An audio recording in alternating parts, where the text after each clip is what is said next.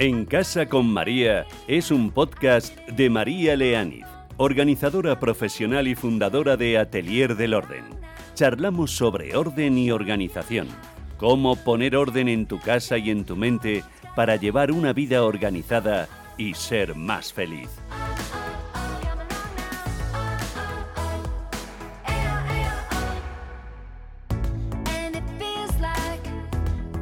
Muy buenas, ¿qué tal? ¿Cómo estás? Hay quien con solo pensar en tener que hacer el cambio de ropa de temporada se agobia. Se siente agotada, agotado mentalmente y lo procrastina todo lo que puede. Le va dando una patada hacia adelante semana tras semana por el estrés que le produce enfrentarse a ello.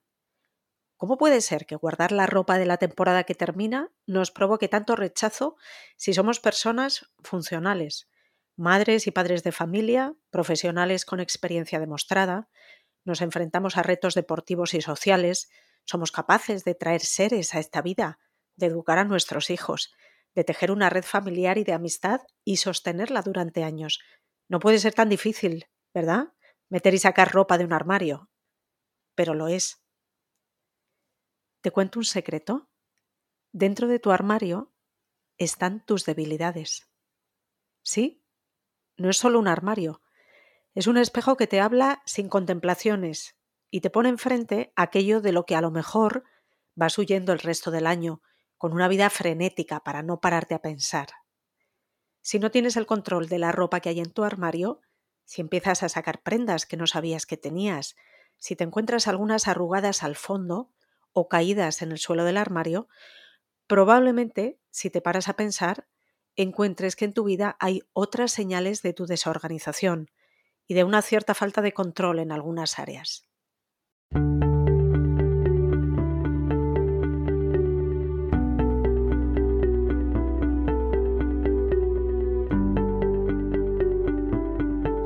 La sobreacumulación de cosas en el armario, fíjate que digo cosas, no solo prendas, dice también mucho de ti. Está estudiado por la psicología y la psiquiatría que los apegos que generamos hacia las cosas, que nos impiden dejarlas ir, tratan de llenar vacíos existenciales, carencias que tenemos, ya sea carencia de afecto, inseguridades personales, exceso de vulnerabilidad emocional o simplemente miedo a la muerte, resistencia a dejar este mundo. De una forma muy inconsciente guardamos ropa que ya no nos está bien de talla o que no va con nuestra personalidad porque nos trasladan a un futuro ideal en el que estaremos más delgadas o delgados o seremos más desinhibidas o desinhibidos para ponernos prendas más espontáneas o sofisticadas. Nos llevan al deseo de ser otra persona o de cambiar de determinados aspectos de nosotros mismos. Muchas veces las personas que se aceptan como son y se gustan con todos sus defectos tienen menos cantidad de ropa porque pueden dejar ir todas esas inseguridades en forma de prendas de ropa. ¿Cómo podemos aprovechar el momento del cambio de armario para empezar a desapegarnos de la ropa que no nos aporta y para crecer y avanzar a la vez en nuestro proceso personal? Hoy vamos con esto. Vamos a concentrarlo en tres consejos básicos que me voy a permitir daros, al que le venga bien que los coja y al que no que los deje pasar, por supuesto. 1. Todo lo que dejas ir de tu vida abre una puerta a que entren cosas nuevas y generalmente muy enriquecedoras. Y no me refiero a que tires un jersey y te compres otros cuatro. Mira que bien, he hecho caso a los consejos. He dejado ir y han entrado cosas nuevas en mi vida. No, ya sabéis que no voy por ahí.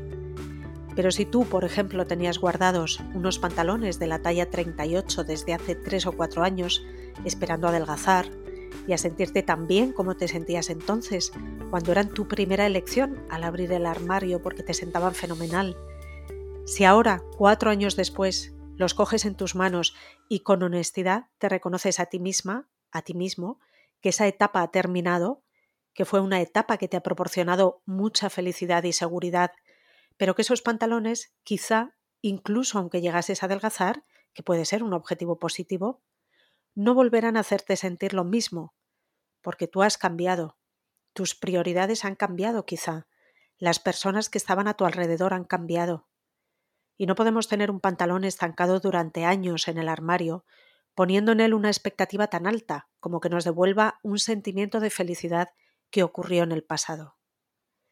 Atrévete a liberar espacio. Te vas a sentir mejor, Deja ir prendas del pasado que encierran más nostalgias, añoranzas y expectativas demasiado grandes, porque eso te aleja de tu vida de hoy, de quién eres hoy. ¿No es mejor aceptar lo que tenemos hoy? Sea con unos kilos de más o con menos dinero, en lugar de atiborrar el armario hasta que nos agobia y nos estresa tanto que no queremos ni abrirlo. Te animo a que aproveches el cambio de armario para soltar lastre sin pensar mucho no voy al extremo que nos propone Maricondo de agradecer a cada prenda la felicidad que nos ha proporcionado, que en algunos casos puntuales no estaría mal, sino de ir sacando la ropa de tu armario con ritmo, sin eternizarte en cada prenda y hacer caso al primer impulso. Somos muy sabias o muy sabios. Y hay prendas que sabemos que nos gustan, encajan con nuestro estilo, nos sientan bien y nos activan la energía positiva, ¿verdad? Pues esas se quedan. Pero si estás atenta o atento, también vas a captar enseguida ese regusto amargo que pasa fugaz por tu cabeza al coger otras prendas y que te trae pensamientos como, uff, no creo que pueda volver a caber ahí, o mira que es bonita esta chaqueta, pero a mí es que los floripondios de colores no sé si me van. Esa fuera, fuera. O este bolso de marca que me compré, que me costó un dineral, pero es que no encuentro el momento de ponérmelo, me veo muy señora, fuera, fuera. Esa no eres tú. 2. Te voy a decir lo que no quieres oír. ¿Cuántas prendas de ropa deberías tener en el armario? Soy consciente de que no soy quien para decirle a nadie cuánta ropa debe tener. Pero me atrevo a contarte mi opinión porque en mi trabajo como organizadora profesional es una de las preguntas que directamente o veladamente me hacen más clientas y clientes. ¿Crees que tengo demasiada ropa? ¿Es excesivo todo lo que tengo? ¿Has visto alguna vez armarios tan llenos de ropa? ¿Qué cantidad de ropa tendrá la media de la gente? Me voy a atrever a decir que un armario medio, que no sea excesivamente austero y minimalista, pero en el que no haya un gran exceso ni acumulación, podría contar, por ejemplo, con cinco pantalones, diez partes de arriba, entre blusas, camisas o camisetas, cinco jerseys, dos chaquetas o blazer, dos faldas y dos vestidos, en el caso de las mujeres.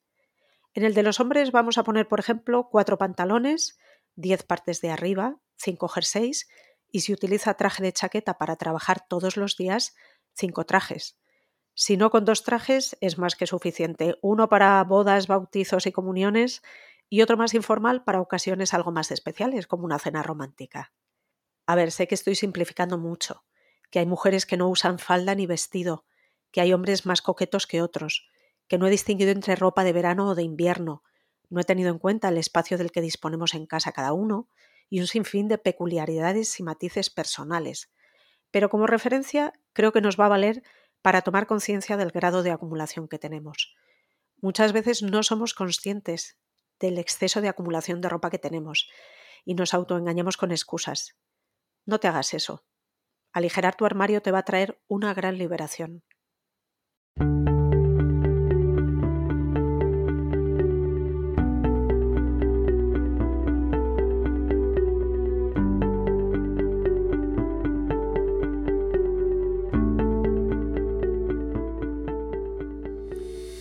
3.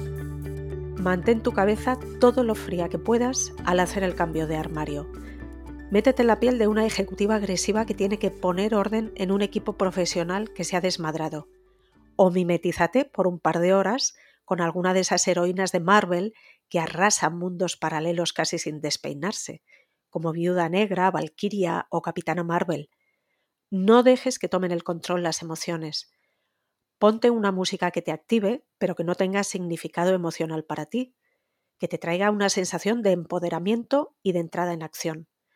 Y afronta el cambio de armario con un objetivo de efectividad y practicidad. Que se queden solo las prendas que te pones a menudo, que te sientan bien y puedes realizar con ellas varias combinaciones y que están en buen estado. Di adiós sin dudarlo a todo lo que no te hayas puesto en un año. No te digo ya lo que lleves dos o más años sin ponerte. Tira lo que esté roto o viejo, dona lo que te esté pequeño, no vaya con tu estilo o no encuentres el momento de ponértelo.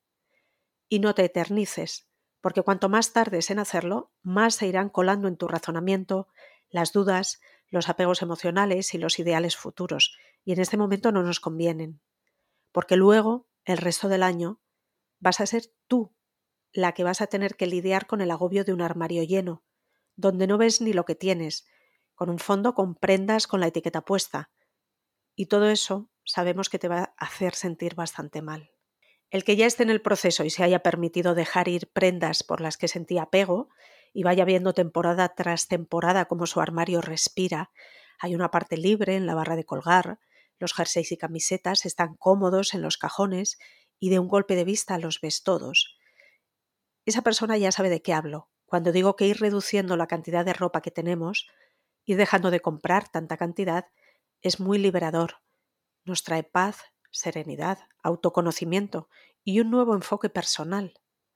Es una evolución que se deja sentir mucho en tu vida. Y no hay que hacerla de forma radical. Tenemos dos oportunidades de oro cada año para ir trabajándola poco a poco. La primavera y el otoño, los dos grandes cambios de armario del año. Por eso he querido hacer este episodio ahora, cuando aún no tenemos que meternos urgentemente con el cambio de armario, pero empezamos a tenerlo en perspectiva, para que puedas hacerlo con calma y con conciencia, integrando cada uno los aprendizajes que quieran. Espero haberte ayudado con este podcast. Cuéntame en comentarios lo que te ha parecido o si tienes cualquier pregunta relacionada con el tema. Me encantará leerte. Si te suscribes al podcast En Casa con María, me ayudas a crecer. Todos nos ayudamos. Te espero con un nuevo episodio el próximo sábado. Feliz semana.